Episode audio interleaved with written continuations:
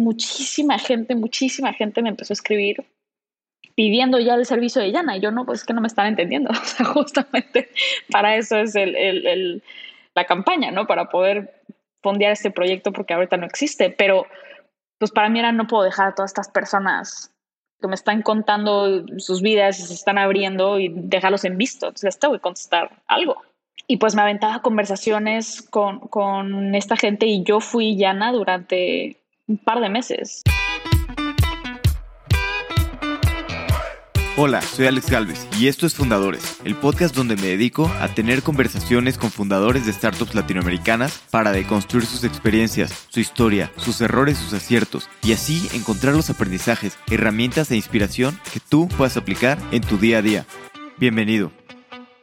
Hoy estoy con Andrea Campos, CEO y fundadora de Yana una aplicación que sirve como acompañante emocional para que las personas puedan conocerse mejor y así cuiden su salud mental. Hablamos de algunos episodios de depresión en la vida de Andrea y cómo empezó a meterse en el mundo de la programación. Luego vino el primer MVP de Yana y con este pudo ver que gracias a cosas muy sencillas se puede tener un gran impacto en la salud mental de las personas. Hoy en día Yana cuenta con millones de usuarios.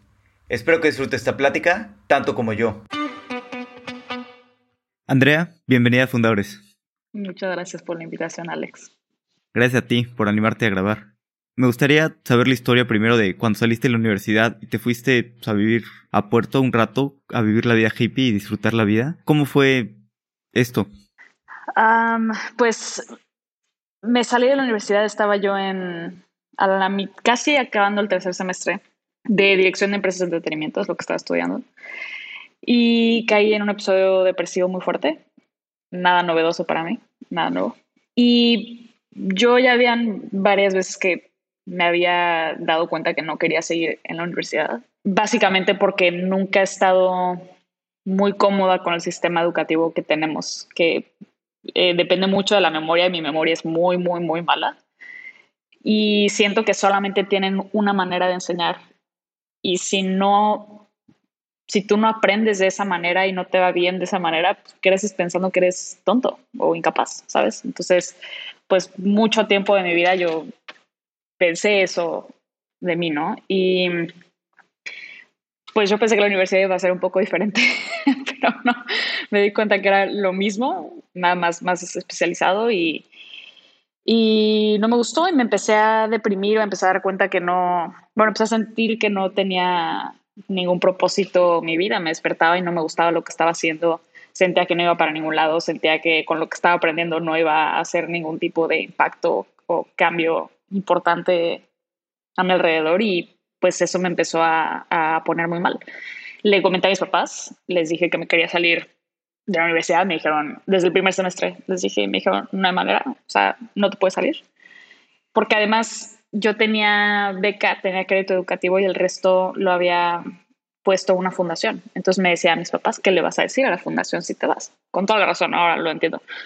Y les decía, sí, pero de verdad no puedo seguir aquí, o sea, me está poniendo, me está poniendo muy mal. Pasa otro semestre, vuelvo a tener esa misma conversación y mis me dicen, no te vas a salir de la universidad, no, no tienes opción, no es negociable, ya lo mucho te puedes cambiar de carrera. Y dije, pues me cambio con otra que tenga tronco común para no tener que todavía aventarme más semestres, ¿no? Y me cambié a comunicación, que era exactamente lo mismo. casi no cambió la carrera para nada. Mismas clases, mismo todo. Y la tercera vez que volví a tener esta crisis, dije, si le pregunto a mis papás, ya sé que me van a contestar. Me van a decir que no tengo opción y que no puedo salir. Pero esa crisis fue particularmente fuerte. O sea, sí tuve un, un día particularmente muy, muy pesado. Y pues fue un momento de crisis, quise quitarme la vida y demás, hubo intervención por parte de uno de los que entonces era mi mejor amigo. Y después al día siguiente fue, o sea, la manera en la que estaba viendo las cosas fue como, si ya me voy a quitar la vida o si ya tomé la decisión de quitar la vida, pues por lo menos voy a hacer algo que yo quiera hacer antes de, de hacerlo, ¿no? Entonces, pues me pregunté qué, qué me gustaría hacer empecé a caminar hacia la universidad y en la universidad le marqué a otro de mis mejores amigos que tenía un año sin hablar con él. Y le dije, hola, ¿qué haces? Nada de aquí. Le dije, ¿te quieres ir a vivir a otro lado? Y me dijo, me dijo, sí. O sea, no fue un, normalmente si le hubiera marcado cualquier amigo me hubiera dicho que hoy estás bien, este, ¿qué onda que está pasando? No, o sea, me dijo, sí, sí me quería ir a otro lado. Dije, pues escribe tres, tres este, lugares en una hoja, yo te paso tres lugares, avienta un dado y me mandas foto.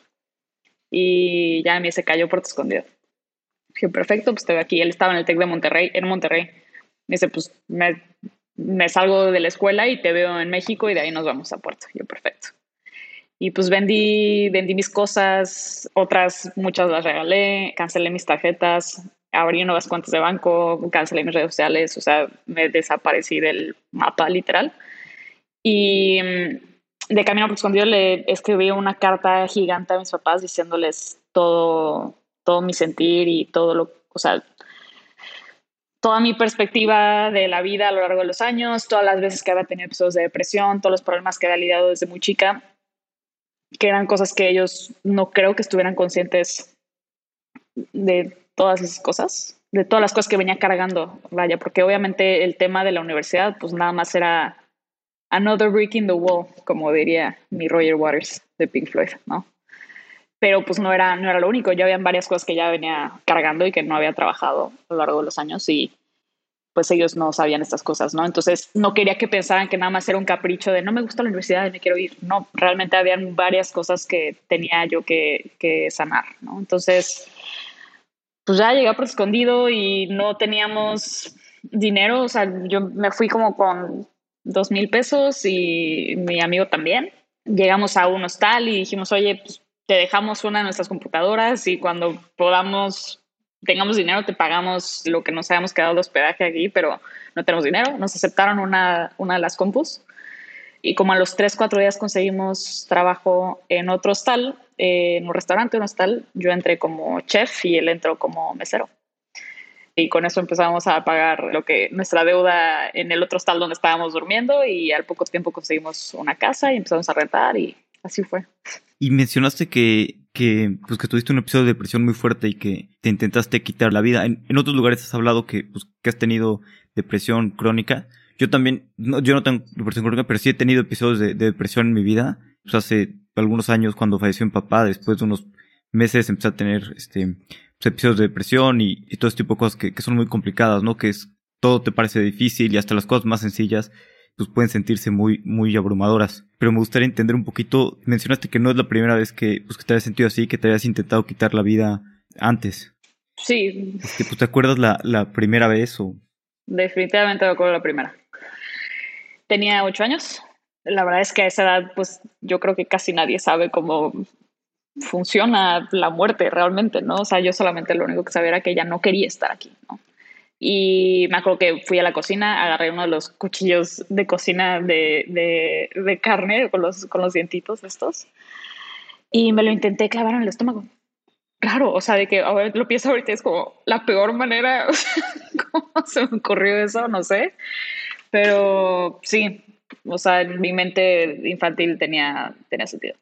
Yo también una vez hice eso de chiquito, no, o sea, me acuerdo de eso, pero no, o sea, me acuerdo de haber tenido el cuchillo, haberlo pensado, pero no, no creo que haya estado tan deprimido, no creo que lo haya estado pensando como en serio, realmente, o sea, me acuerdo alguna vez haberlo hecho y siempre me, como que recuerdo ese momento, pero no sé por qué pensaba en, bueno, me acuerdo que mi hermano estaba molestando bastante y me quise hacer eso, pero realmente no estaba en el grado de que realmente lo fuera a hacer, ¿ya sabes? Sí, sí, sí. Sí, no sé, o sea, sí, para mí ya era, era un tema muy recurrente. De hecho, más o menos a esas alturas fue cuando conocí la terapia por, primera vez. Durante esa época me acuerdo que muchas veces yo estaba, mientras estaba dormida, estaba llorando, ¿no? Y mi mamá es la que se dio cuenta porque ella regresaba de, trabajar y siempre pasaba a darme la bendición, pero yo estaba dormida cuando ella regresaba, ¿no? Y después de varias semanas, una vez me llevó a la oficina de un, de un psicólogo y afuera en el estacionamiento me dice, oye, las últimas dos, tres semanas que paso a darte la bendición, me doy cuenta que, que, estás llorando, ¿no? Mientras estás dormida. Me imagino que es algo de lo que no quieres, no quieres hablar conmigo, no te sientes cómodo hablando conmigo. Lo que quiero que sepas es que estamos afuera de la oficina de un terapeuta. un terapeuta es una persona que te, va a escuchar, te va a ayudar este, a entender lo que sientes. Nada de lo que le digas me lo va a decir a mí. Puedes confiar plenamente en esta persona. Te gustaría bajarte y platicar con él. Si no te gusta, nos vamos. Dije, sí, claro que me hay que bajar. Y estuve más o menos un año con este, con este terapeuta hasta que se mudó de, de país y dejé de verlo. Pero sí, o sea, yo ya, ya tenía una racha muy mala, pues, o sea, no fue, no te puedo decir que no fue algo tan impulsivo, sí fue algo muy meditado. Y después que estuviste con, con la terapia, bueno, supongo que has sido terapia a lo largo, ¿viste como el, pues el cambio y cómo te empezó a ayudar más este, hablar de esto? ¿O por qué dejaste ir a terapia, más bien? O sea, digo, se mudó, pero ¿por qué no fuiste pues, con otro terapeuta o buscaste otro tipo de ayuda? Sí fui. De hecho, o sea, a lo largo de todos estos años he ido con todo lo que te imaginas, con todas las corrientes habidas y por haber sistemas públicos y privados también, cosas más tirándole a lo espiritual, o sea, todo, todo, todo, por todos lados pasé. Pero pues mm, realmente no sentía, o sea, sí habían avances en ciertas cosas, pero supongo que no entendía la importancia de la consistencia también, o sea, como que creo que hay muchas veces en donde confundimos la efectividad de la terapia con el proceso natural de la terapia también, ¿no? Entonces, las primeras veces, pues es normal que no te sientas bien, pero es parte del proceso, ¿no? Y la gente dice, es que no funciona. Y creo que yo fui de esas personas. Y también, pues fui con muchas corrientes que no tenían nada que ver con lo que yo estaba lidiando en el momento, ¿no? Entonces, pues yo lo que le platico a mucha gente, o sea, a mí me impacta de verdad cuántas personas que van a terapia les pregunto, ¿y cuál es la corriente de tu terapeuta? Y no saben ni siquiera a qué me refiero con corriente, ¿sabes? Entonces, para mí es tan importante como si vas al médico porque tienes un problema del, del, corazón y en lugar de ir con un cardiólogo fuiste con un ginecólogo y dices, es que no sirven los médicos. O sea, no es que sirvan, es que no fuiste con la persona que tenías que ir, ¿sabes? Y la gente no, no, no, no sabe, no sabe estas cosas, que hay corrientes que, que sirven mejor para cierto tipo de problemas y pues normalmente ese es el motivo por las cuales las personas se tardan en promedio 14 años en recibir la ayuda que necesitan entre eso y otras muchas cosas, ¿no? Entre que es tabú y lo que quieras, pero yo fui una de esas personas que se tardó 14 años en encontrar la terapia cognitivo-conductual, por ejemplo. Y regresando un poquito, antes de meternos a, toda la parte de terapia cognitivo-conductual y eso que, es bastante interesante, eh, regresando un poquito a, Puerto y que estuviste ahí trabajando y, pues un tiempo, después, pues ¿qué, ¿qué, pasó? Me parece que eres una persona bastante perfeccionista y luego pues hay mucha gente en Puerto que le gusta estar más tranquilo, llevarlo más en la vida relajada. Este, ¿Cuánto tiempo estuviste ahí y, cuál fue el siguiente paso después de pues, estar un tiempo por allá? Pues haber estado como unos cuatro o cinco meses, no me acuerdo exactamente cuánto tiempo estuve, pero sí fueron varios meses. Y precisamente lo que pasó, tal y como lo mencionas, es que pues a mí me gustan las cosas muy bien hechas. ¿No? Y yo empecé a tener ciertas dudas de algunos procesos, ¿no? O sea, de esto me di cuenta cuando empezó la temporada alta y trajeron a otro chef aparte de mí. Y pues nos tocaba trabajar juntos y de repente yo veía que le pedían una crepa, por ejemplo, y veía que le estaba echando muchísimo queso. Y yo como, ¿por qué le estás poniendo tanto queso a la crepa? No lleva tanto queso. Y me dice, es que es un puño. Y yo, ya, o sea, ve tu puño y ve el mío, o sea, son puños bien diferentes, o sea, a ti te cabe una cantidad de queso que a mí no. Y me decía, pues es que saltanteo. Y le dije, no, a ver, vamos a traer a los dueños y les vamos a preguntar. fuimos por ellos. También dijeron, no, es que es, un puño. Y les expliqué, les comparé, les dije, ve. Le dije, no, no puedes hacer esto. O sea, porque él, hoy viene un comensal, le gusta, regresa mañana, le toca al otro chef y no hay consistencia. O sea, tienes que tener pues un, un proceso, ¿no? Les dije, ¿por qué no implementamos tasas medidoras y que sea una tasa? Ya, es muy sencillo. Pero lo mismo pasó a todos los, a todos, o sea, no, el queso era solamente el principio, después era cómo cortaron el champiñón, ¿sabes? Y de qué tamaño venían los jitomates que trajeron de la cosecha de esta semana, ¿sabes? Entonces, todo terminó, o sea, hubieron varias cosillas que empezaron a salir.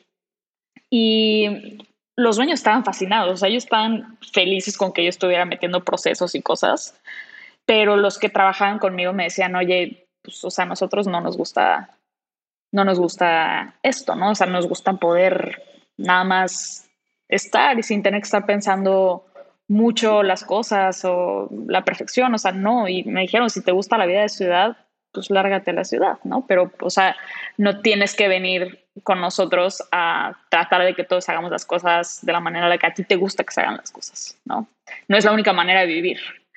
Y fue como, sí, o sea, sí, sí tienen toda la razón, no es la única manera de vivir.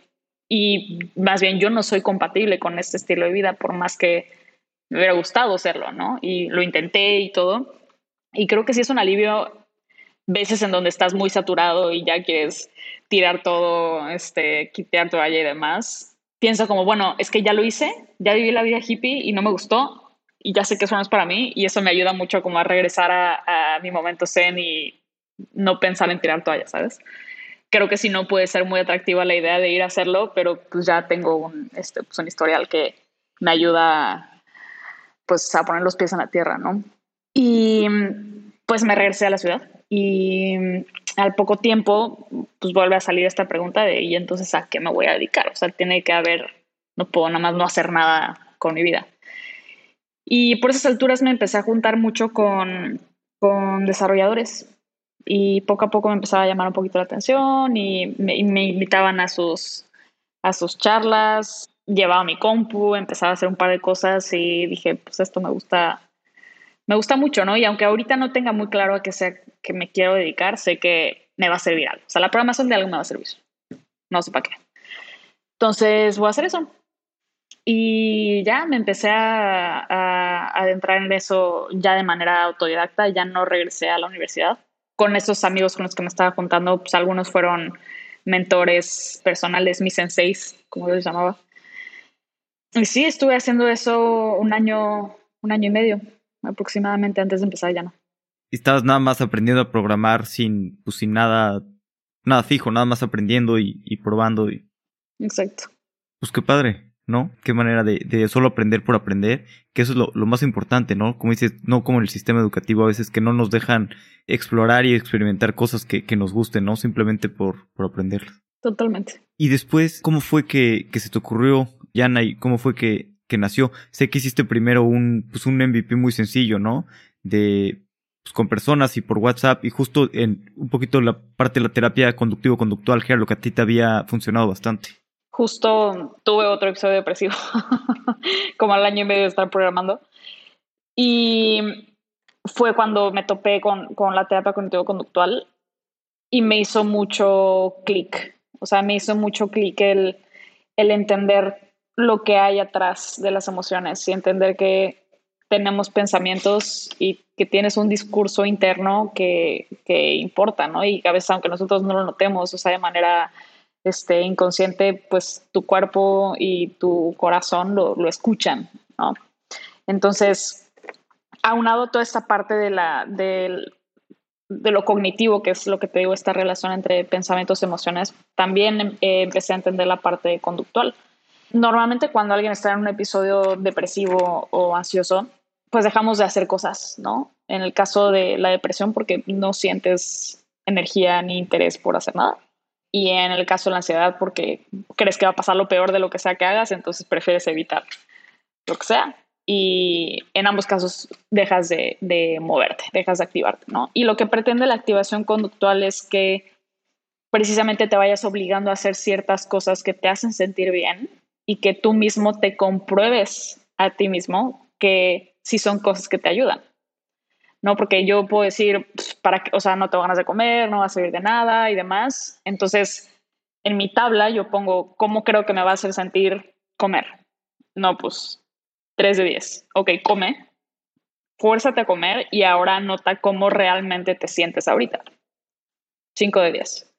Entonces, lo mismo, por ejemplo, en, hay gente que no, no le quiero marcar a mis papás porque seguro si le marco a mis papás van a preguntar por qué estoy deprimida y me voy a acordar de todos mis problemas y me voy a poner peor. Entonces, marcarle a mis papás uno de 10, márcales. Ok, ¿cómo te sientes? 7 de 10, ¿no? Entonces, todo esto te va, te va ayudando a contradecir esos pensamientos rumiantes de que moverte no sirve de nada, ¿no? Y la verdad es que el empezar a mover un poquito la rueda, o sea, provoca ya el, movimiento. Necesitas empezarte a mover para, para poderte mover, ¿no? Para tener, sentir las ganas de hacerlo. Necesitas forzarte al principio, sí o sí. Ah, claro, entonces empezaste a ver esto, empezaste a ver esta terapia, te empezó a funcionar muy bien, pero tener una hojita en la que ibas anotando y dijiste, pues esto se puede superautomatizar, estoy aprendiendo a programar, lo puedo hacer, o sea, es pues lo ideal que puedo hacer para un proyecto de programación. Justo, me acuerdo que en terapia me dieron una hoja y me dijo más o menos cuál es tu rutina. Y dije, o sea, me dijo, trabajas, estudias, desayunas, como cenas, tomas entempío, ¿no? O sea, me hizo como algunas preguntitas básicas y me dio mi y me dijo, mira, hasta ahora vas a hacer esto, hasta ahora esto, hasta ahora esto, lunes, martes, miércoles, jueves, viernes, sábado, domingo, y en tu tablita me vas a anotar y la siguiente vez que te vea en terapia me vas a entregar tu hoja con todo. Y como, o sea, justo me parece algo súper antiguo de, no sé, o sea, como no puede ser que esto me lo estén dando en una hoja en pleno 2016. Entonces, justamente la, la, la, idea inicial de Yana tiene la idea de solamente abarcar la parte, la parte conductual, en donde todas estas cosas, en lugar de tener mi hojita para todos lados, pues yo tengo un sistema que me va recordando las cosas que tengo que hacer ese día y también le agrega un poquito de variabilidad, porque a mí me mando las mismas actividades para toda la semana. Entonces, pues meterle tantito, no sé, tantita, tantito cambio, pues hace más interesante el día como de hoy que me toca hacer, ¿no?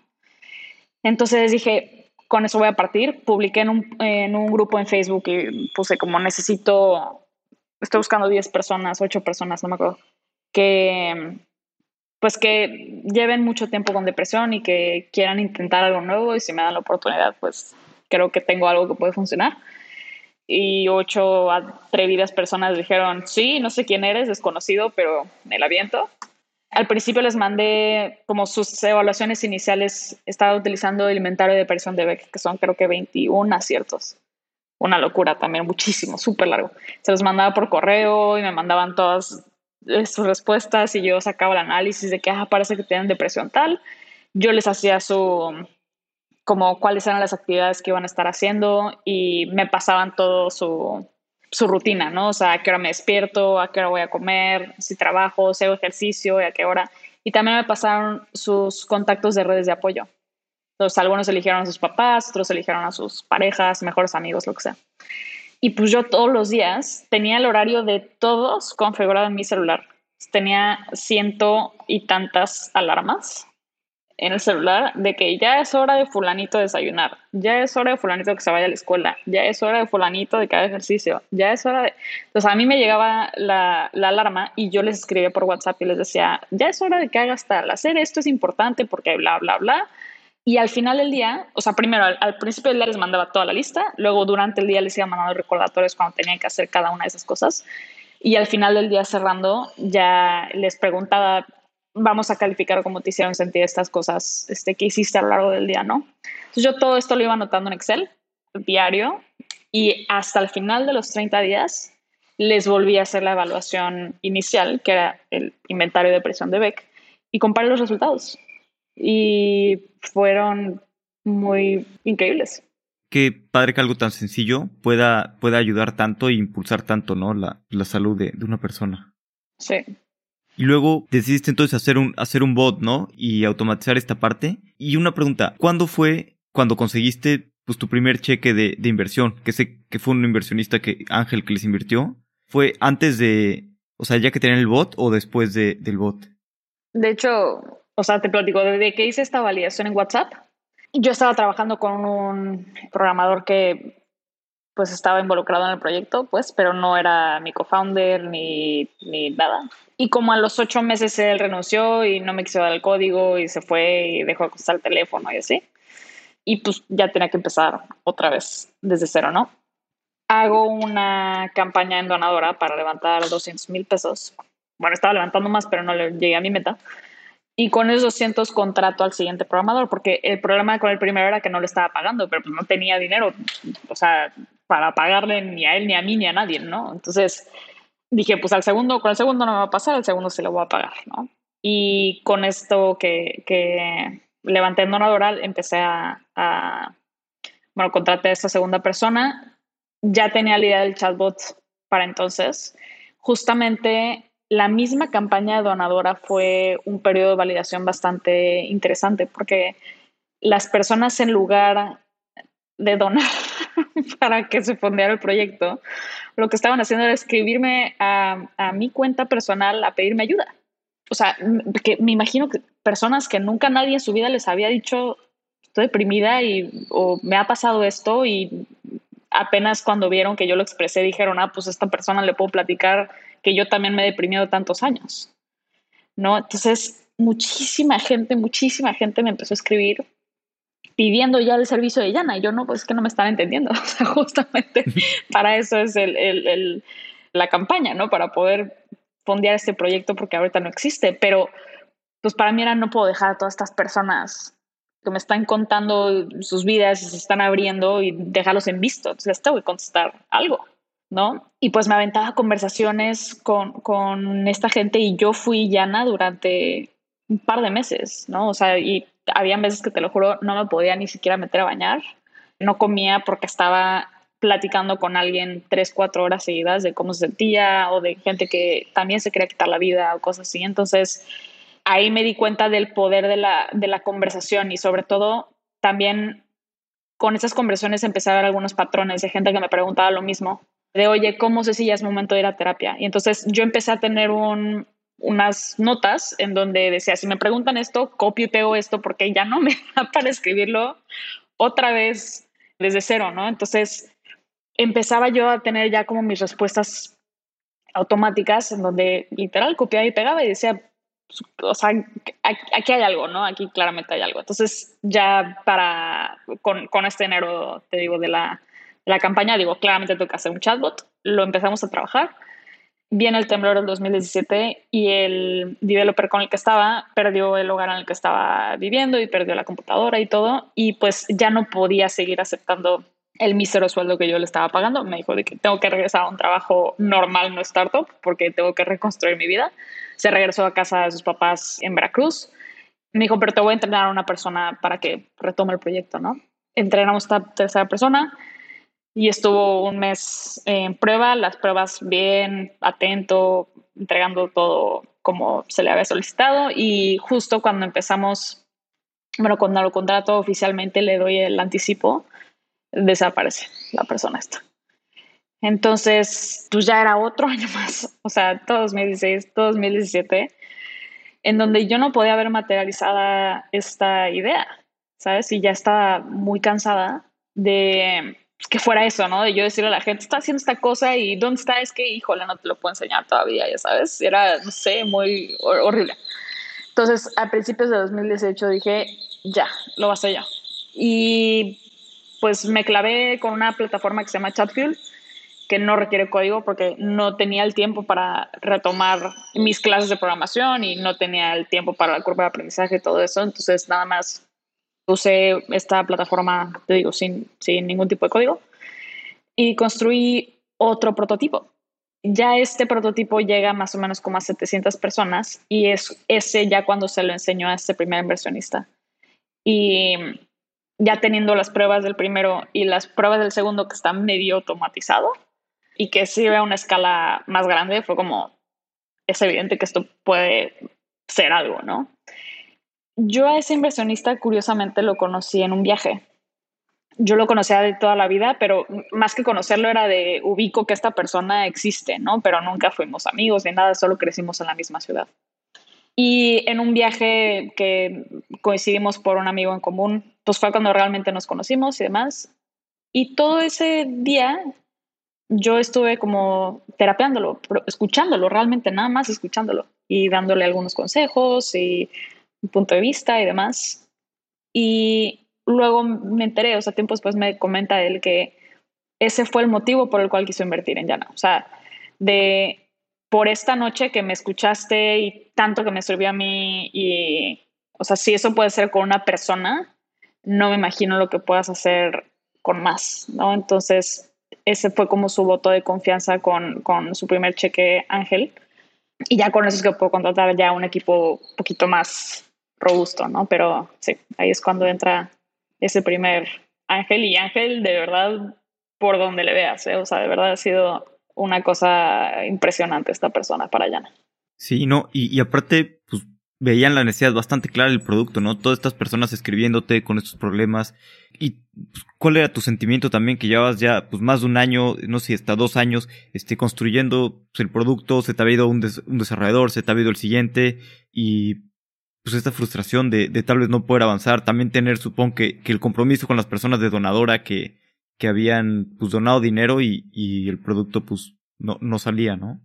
Fue complicado, pero pues había algo ahí que, no sé, de alguna manera me hacía sentir que había algo importante que se tenía que resolver. O sea, veía la respuesta de la gente y era como, o sea, me da igual si la gente cree que esto no va a despegar. O sea, esto, claramente hay una necesidad aquí que nos está cubriendo, ¿no? Entonces, pues creo que ese fue como el motor principal. Y con el primer cheque de este ángel, pues bastante grande, que, como mencionas ángel por todos lados, ¿te acuerdas un poquito del sentimiento de, pues de que invirtieran en la empresa y este voto de, de confianza y poder empezar a armar un equipo? Definitivamente fue muy gratificante.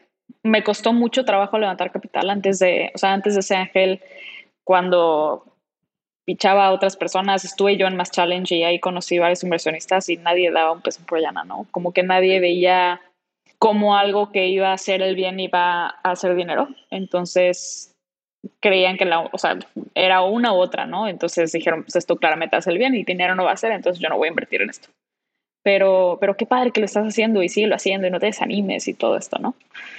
Y pues sí, cuando conseguí el cheque, creo que los más asustados de todo esto eran mis papás, o sea que obviamente en otra generación y no entienden mucho el concepto de, de startup y todo, o sea, mis papás pensaban que estaba lavando dinero, no sé qué estaban pensando, pero este era de no puede ser que, que tengas este, o sea, pero y si no le pagas te vas a ir a la cárcel y yo de que sí, no, así no funciona, papá. Pero no, los más agobiados eran ellos. Yo la verdad estaba pues muy feliz, increíblemente agradecida con, con esta persona que realmente había pues decidido apostarle a esto, ¿no? Y, y la verdad es que en ese entonces sí fue un voto de confianza durísimo porque no, no tenía ni pies ni cabeza Yana, la verdad, en ese entonces. Entonces, sí fue algo muy importante, definitivamente. Sin él no estaría aquí, o sea, eso te lo garantizo sin ninguna duda. Y, me gustaría pasar este, un poquito a, otro momento que fue en, enero del, del, 2020, cuando dejaron el chatbot de Facebook y decidieron mejor empezar la app desde cero, que ya tenían, pues fue me parece un momento bastante importante, ¿no? ¿Te acuerdas de qué pasaba por tu cabeza cuando tomaste la decisión de, oye, pues ya no vamos a hacer Facebook, mejor nos queda tanto tiempo de runway, pues mejor vamos a apostar por, pues, por hacer esto otro, por hacer la app? Híjole, pues sí, mucho de, de lo que habíamos levantado lo pagamos a una empresa en San Francisco para que hiciera el chatbot, porque yo en ese entonces no tenía desarrolladores internos. Ya, ya había contratado a la primera persona, pero lo había contratado realmente por su, por su capacidad y por su potencial, pero en ese entonces él no sabía programar. O sea, la idea, el, el, el deal fue literalmente que se viniera para que aprendiera a programar en Llana, ¿no? Entonces, pues durante ese tiempo necesitaba que alguien se estuviera programando y contratamos esta empresa en San Francisco que nos quedó súper, súper mal, súper mal. Fueron meses perdido y dinero perdido. Entonces, pues ya cuando nos entregan, nosotros ya hemos hecho nuestra campaña de lanzamiento y ya por fin habíamos enviado correos a toda la gente donadora y el día que se publica esa cosa no aguantó dos personas y se cayó el chatbot. Este Facebook Messenger. Entonces era como, o esto no está ni, ni rescapable, pues, o sea, no, no hay nada que se le pueda hacer a esta cosa, ¿no? Entonces, vamos a seguir sobre este mismo camino o pivoteamos de plano el 6 de enero tuve esa conversación con ellos y no, ni siquiera sé por qué salió la conversión de la app. O sea, como que me acuerdo que durante todo el año pasado, cada que se mencionaba app, a nosotros nos daba risa. O sea, era de nunca en la vida voy a hacer una aplicación móvil. No tiene sentido. O sea, las aplicaciones móviles son cosa del pasado. ¿Sabes? La apuesta era que todo iba a migrar a chatbots en ese entonces. O sea, y en, en chatbots en Facebook Messenger, ¿sabes? las empresas grandes, o sea, Cinépolis, Aeroméxico, todos le estaban invirtiendo a, su chatbot, ya, ya que la gente ya no tuviera apps en su celular. Entonces, pues algunos otros estábamos bien adelantados en el tiempo, ¿no? Diciendo como, no, la gente se va a dar cuenta que esto es el futuro y no. Al final fue, empezamos a ver que otros, otras personas que tenían productos similares a nosotros en, en otros países empezaban a migrar a sus propias aplicaciones y aquí era como, aquí hay algo que ellos saben que nosotros no, ¿no? Y pues lo comenté en esa charla, o sea, me acuerdo, me acuerdo perfecto del día, me acuerdo del momento, me acuerdo de la mesa, me acuerdo de lo que estaba tomando té o café cada uno a esas horas y, y pues, lo platicamos, creo que no pensándolo tan en serio al principio. Y después viendo que sí hacía sentido, pues la conversión fue cambiando un poquito más. Y ese mismo día que dijimos, sí, órale, lo cambiamos, ese día empezamos a trabajar en la, en la aplicación. Yo me puse a diseñar, no soy diseñadora, pero como imaginaba las pantallas de la aplicación y demás. Y al mes, mes y medio tops, ya teníamos la aplicación para Android nada más. No la teníamos para ambos sistemas operativos, pero ya teníamos algo bastante funcional en un mes. Y también, bueno, empezaron a ver también bastante crecimiento, ¿no? Bastante, bastante rápido. Me gustaría preguntarte un poquito de ya ahorita de Yana hoy el día, que tienen pues no sé cuántos millones de usuarios también cómo luchan con, con esta disyuntiva que pues, obviamente quieres que crecer y que tu app se use más, pero también cómo, lo cómo retienes al usuario sin hacer como prácticas adictivas que hacen otras aplicaciones que, pues, que es lo que no quieres, ¿no? O sea, si tus usuarios les va bien, pues medio dejan de usar tu aplicación, ¿no? Entonces, ¿cómo, cómo resuelven o cómo piensan esta disyuntiva de, pues de que es algo que ayuda a los usuarios, pero que tampoco lo quieres retener mucho tiempo y hacer como estas prácticas adictivas? Pues es un reto muy fuerte, definitivamente. Lo que, lo que estamos tratando de comunicarle a los usuarios y, la conversión que estamos intentando cambiar es que pues la salud mental no, no se trabaja solo una vez, no se trabaja solamente en crisis y después ya no hay nada que hacer. O sea, realmente es, son pequeñas cosas las que se hacen todos los días, ¿no? O sea, es como hacer ejercicio, o sea, alguien que, que tiene, no sé, cierta enfermedad y le dicen tienes que hacer ejercicio y con eso te vas a aliviar, pues no es como ya bajaron mis niveles de lo que sea y ya dejo de hacer ejercicio, no, o sea, es, es preventivo. Entonces, pues también hay prácticas en la parte de salud mental como la gratitud, como el llevar tu registro emocional, decir afirmaciones, o sea, hay cosas también que puedes hacer todos los días para sentirte cada vez un poco mejor y prevenir ciertos estados emocionales graves.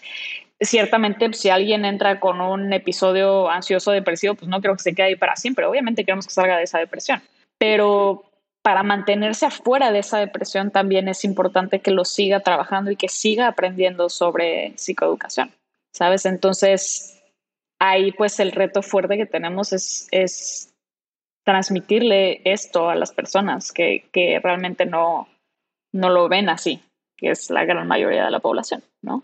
Piensan que nada más se trabaja cuando ya estás, se te está rebasando la situación. O sea, y pasa también, incluso si lo ves en terapia pareja, la gente normalmente va cuando ya se está divorciando o está a punto del divorcio.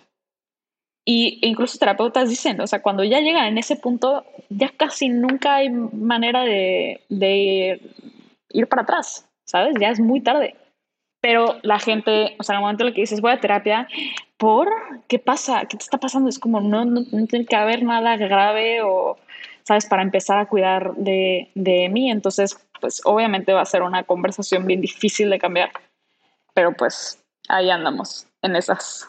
Sí, claro, tienes razón. Pues la salud mental se trabaja todos los días, ¿no? Es como la, como la salud física, ¿no?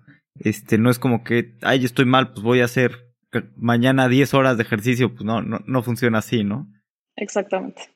Y, y ahorita después de este pues, largo camino que has recorrido con, con, con Yana, este, pues ya varios años, y además pues, siendo solo founder, ¿qué te gustaría decirle a la Andrea pues de del principio que tenía, no sé, 24 años cuando, cuando empezaste Yana? ¿22? De hecho, ya ni me acuerdo, ahorita me preguntas. Según yo tenía tenía 22, ya me acordé, sí, tenía 22 años. Este, definitivamente le diría como, no necesitas programación, no necesitas código y no necesitas hacer un producto bien, bien elaborado. O sea, me acuerdo cómo me obsesionaba por encontrar a alguien que programara en Python porque Python se me hacía el lenguaje más escalable. Y era como, ¿por qué estaba pensando en escalabilidad cuando no tenía un usuario? ¿Sabes? O sea, no, y pero yo, habían otros programadores dispuestos a trabajar por lo que yo podía ofrecer, era como, no, porque yo necesito Python, por, ¿sabes? Entonces, definitivamente es eso, el no, no te obsesiones por hacer un producto escalable que todavía ni siquiera sabes si va a funcionar y si a la gente le va a gustar o no le va a gustar, ¿sabes? O sea, eso va mucho tiempo después. Incluso déjate tú la escalabilidad, no necesitas programar nada, no necesitas ningún perfil técnico, a menos que estés haciendo hardware o algo así, no necesitas ningún perfil técnico muy especializado para validar la idea que quieres validar en una escala relativamente importante. Si yo me hubiera puesto a hacerlo de ChatFuel el primer mes, ya no hubiera lanzado hace dos años tres, no sé cuándo hubiera lanzado, pero, o sea, otra historia hubiera sido, literal. Eso, eso le diría como no te obsesiones con, pues parte de mi, de mi ser perfeccionista, ¿no? De si voy a hacer una aplicación, creo que esté perfecta desde el día uno y no, no, no, no va a pasar, ¿no? Sí, de acuerdo. Es, curioso eso, ¿no? Cuando se nos mete una idea en la cabeza, a veces estamos como súper obsesionados por cumplir esa idea de esa manera y, y, luego no sabemos ni, ni de dónde llegó una idea, ¿no? Y... Totalmente. Vamos a pasar a la última parte, que es la serie de preguntas de reflexión. Las preguntas son cortas, las respuestas pueden ser cortas, largas o, como tú quieras. ¿Lista? Ok. ¿Cuál es el libro que, algún libro que te guste recomendar? Últimamente he estado eh, recomendando mucho, sobre todo a gente de mi equipo, uno que se llama Radical Candor de Kim Scott, que es básicamente cómo ser, pues, cómo ser líder y cómo tener conversaciones difíciles sin, sin, sin tener conversaciones muy, muy tensas tampoco y sin romper relaciones, ¿no?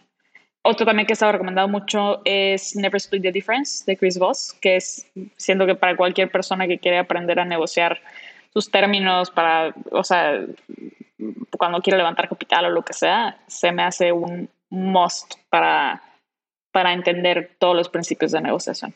Y Chris Voss se me hace un, un excelente autor además. Sí, está, está muy bueno y muy práctico también como contraintuitivo, ¿no? De algunas otras teorías. ¿Qué creencia o hábito has cambiado en los últimos cinco años que ha mejorado drásticamente tu vida?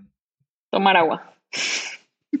Suena una tontería, pero nunca tuve o sea, de chica nunca me hice el hábito, no sé por qué, o sea, no sé, y se me hace raro porque mi papá además toma, es la clásica persona que va a todos lados con su botella de agua, pero yo creo que tomaba lo mucho medio vaso de agua en el día, o sea, yo tomaba, no sé, jugos, Jumex o no sé, cualquier otra cosa menos agua.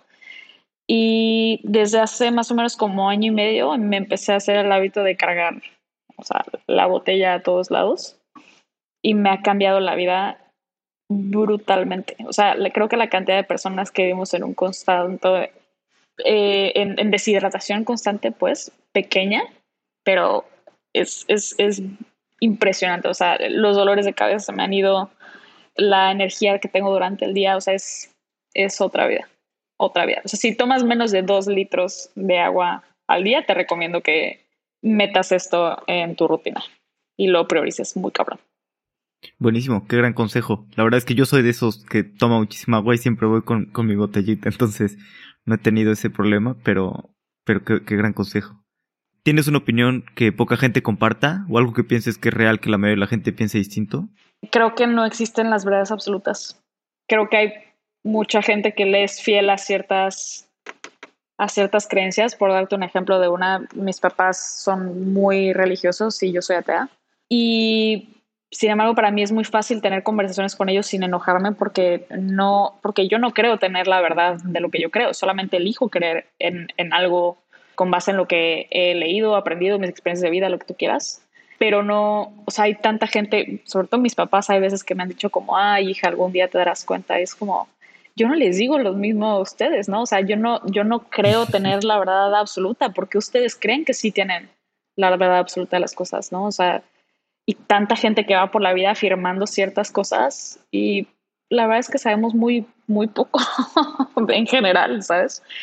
Entonces yo no soy fan, no fan de, de, de, eso. Creo que hay creencias y creo que hay maneras de ver las cosas y creo que hay perspectivas y, y ya, that's it. Total. ¿Hay algún punto de inflexión que haya cambiado la forma en la que piensas? Mm, híjole, buena pregunta. Supongo que sí, no sé exactamente cuándo fue, pero durante muchos años yo estuve muy peleada con mi género. Es algo que he trabajado muchísimo y creo que me imagino que empezó junto con el movimiento feminista que tiene más o menos unos cinco años, todo el Me Too y, demás. siento que siempre estuve de alguna manera avergonzada de mi género, ¿sabes? Y no, no me no me quería llevar con mujeres, yo me enorgullecía de decir que todos mis amigos eran hombres y que mis gustos eran de hombre y que todo era hombre porque para mí mujer era debilidad, ¿sabes? Tenía una herida fuertísima con eso, con toda mi parte femenina, o sea, en general un tema fuerte y creo que todo este movimiento que, que se ha hecho recientemente me ha hecho cambiar la forma en la que pienso radicalmente y estar muy bueno, en hacer las paces con, con, con, el género, ¿no? Y no pienso completamente lo opuesto a lo que creía hace 10, 15 años sobre esto, ¿no? O sea, creo que realmente se está haciendo un trabajo increíble por cambiar la mentalidad y el rol de, de las mujeres, ¿no? Entonces, creo que eso es algo que se ha cambiado muy fuerte, muy fuerte en mí. Buenísimo, qué interesante. Y también pues es hacer las paces este, contigo misma, ¿no? También. Por último, hay una herramienta de Yana que me gusta bastante, que se llama el baúl de gratitud. ¿Con qué cosas estás agradecida? Dos cosas con las que estés agradecida el día de hoy o esta semana. Muchas. Este, la primera es que estoy muy agradecida por poder haber tenido la oportunidad de venirme a Cancún, que es en donde yo nací y crecí, y ahorita este año me ha tocado estar cerca de mis papás. La casa de ellos está a cinco minutos de donde yo vivo ahorita y sabe que no los veo tan seguido como, como pudiera o como quisiera porque pues al final pues hay trabajo y otras cosas. Cada quien tiene su vida, pues he estado muy agradecida por todo lo que me ha tocado compartir con ellos este año, muy diferente a los anteriores, ¿no? Y otra cosa con la que estoy agradecida, te diría que mi pareja, mi novio, hoy, justamente hoy se cumple un año de que empezamos a ser novios y pues estoy muy, muy agradecida con, con, con él por estar, por decidir compartir su vida conmigo. Qué increíble. Andrea, si alguien quiere saber más de, de Yana o de ti, aunque sé que no, no tienes muchas redes sociales, ¿cuál es la mejor manera de, pues de, de, contactarte o de, de, saber más de Yana? Híjole, este, LinkedIn, definitivamente LinkedIn, ahí es, ahí sí veo los mensajes, no muy rápido, pero o sea, sí lo checo entonces, pensaría que ahí es el, el, método de contacto para enterarse de Yana y para contactarme para cualquier cosa. Buenísimo, Andrea. Muchas gracias por tu tiempo. La verdad es que me la pasé increíble platicando contigo. Me gusta bastante lo que están haciendo en Yana y espero que podamos tener una segunda parte en algunos años cuando sigan creciendo muchísimo y para ver una actualización de tu camino como emprendedora. Muchas gracias, Alex. Andrea es una crack. Lo mejor para un founder es que resuelvas un gran problema que tienes tú. Y más si tiene una gran misión. Muchas gracias por escuchar. Si no lo has hecho, califícanos con 5 estrellas en Spotify. O incluso mejor, recomiéndale este episodio a un amigo o algún enemigo. Hasta la próxima.